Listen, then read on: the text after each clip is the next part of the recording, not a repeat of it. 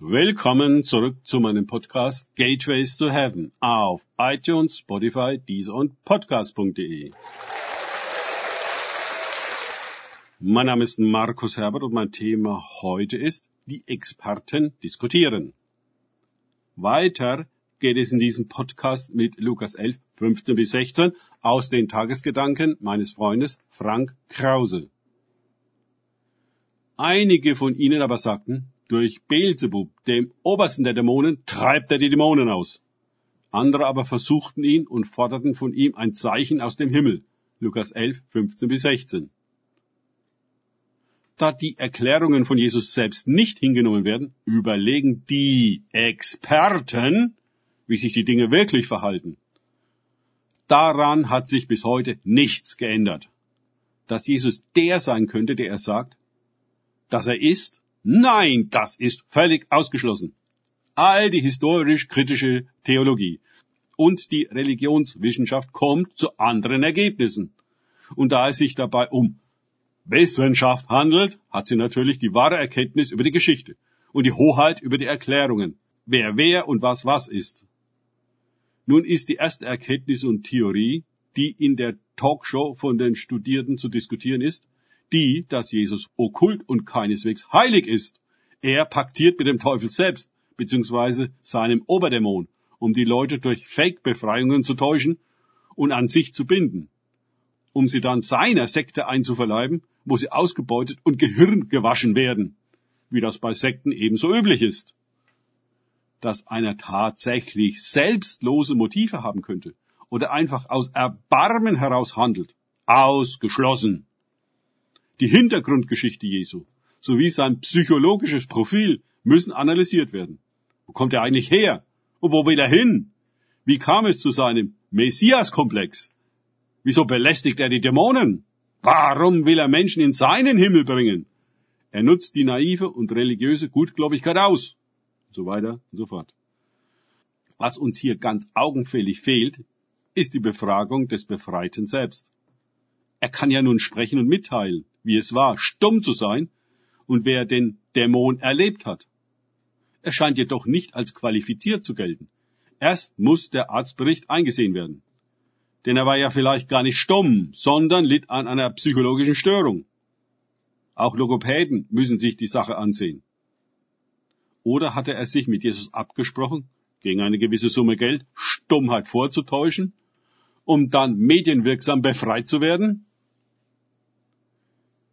In einem Crisis Actors Kurs wurde ihm möglicherweise beigebracht, wie er das Ausfahren des Dämons vorspielen sollte. Keine kleine Aufgabe. Vielleicht musste er schreien, würgen, sich am Boden wälzen und die Glieder verrenken üben. Das Studio dafür soll ja heute noch existieren. Andere fordern, um Glauben zu kommen, ein Zeichen vom Himmel. Die Heilung bzw. Befreiung des Stummen ist ihnen nicht Zeichen genug. Sie wollen was anderes sehen. Himmelserscheinungen, Engeln, Posaunen und so weiter. Sie haben all die Endzeitprophetien gelesen und wissen ganz genau, wie der Messias beschaffen sein, reden, handeln und vom Himmel legitimiert werden muss. Sie wissen es natürlich besser als der Messias selbst. Darum sind sie bis heute im Zweifel, ob er nun der verheißene Retter ist oder doch nicht. Ihn selbst fragen sie natürlich nicht danach. Sie haben ja die Schriften. Auch Jesu Jünger zweifelten bis zum Ende, ja bis zu seiner Auferstehung. Auch sie hatten ihr Leben lang die Predigt und Auslegung der Synagoge mit ihren theologischen Experten gehört, von der Jesus so eklatant und penetrant abwich. Konnten all diese hochkarätigen Fachleute denn dermaßen irren? Waren die Schriften denn, Gott bewahre, so unklar formuliert, dass Jesus von ihren Wächtern nicht identifiziert und verifiziert werden konnte? Sollten sich Generationen von Schriftgelehrten mit ihrem Wahrheitsministerium geirrt haben, wie könnten wir Laien überhaupt wagen, sie in Frage zu stellen? Nun, Jesus stellte sie drei Jahre lang rund um die Uhr in Frage und überführte sie einer grundlegend falschen Haltung Gott und auch den Menschen gegenüber, ja sogar sich selbst gegenüber. Sie wollten Recht haben, Gott dagegen Barmherzigkeit. Sie wollten herrschen, Gott wollte dienen. Sie wollten geehrt werden. Jesus betrachtete die Menschen, auch die für System irrelevanten. Sie errichteten ein hierarchisch strukturiertes babylonisches Imperium. Er demontierte es.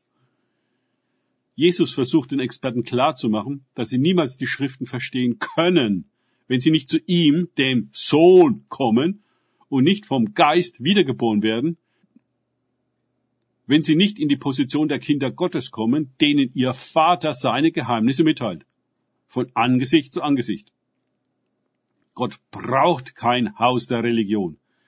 Er hat schon ein eigenes, das groß genug ist und Platz für alle Kinder hat. Siehe das Gleichnis vom verlorenen Sohn. In diesem Gleichnis benimmt Gott Vater sich so dermaßen unreligiös und ungerecht, was ja dann der zweite Sohn ihm vorhält, dass es herzerweichend ist und total anders, was wir religiös erwarten würden. Es geht um Nähe und Berührung, Liebe und Vergebung. Der Vater selbst ist es, keine ordinierte Priesterschaft, der den Jungen in sein Haus bringt. Dort gibt es für den gefundenen Sohn erstaunlicherweise gar nichts Frommes zu tun, als nur anzunehmen, was ihm alles gegeben wird, und dann fröhlich zu sein in der großen Feier seines Comebacks. Danke fürs Zuhören. Denkt bitte immer daran, kenne ich es oder kann ich es, im Sinne von erlebe ich es. Er sich auf Gott und Begegnungen mit ihm einlassen, bringt wahres Leben. Gott segne euch und wir hören uns wieder.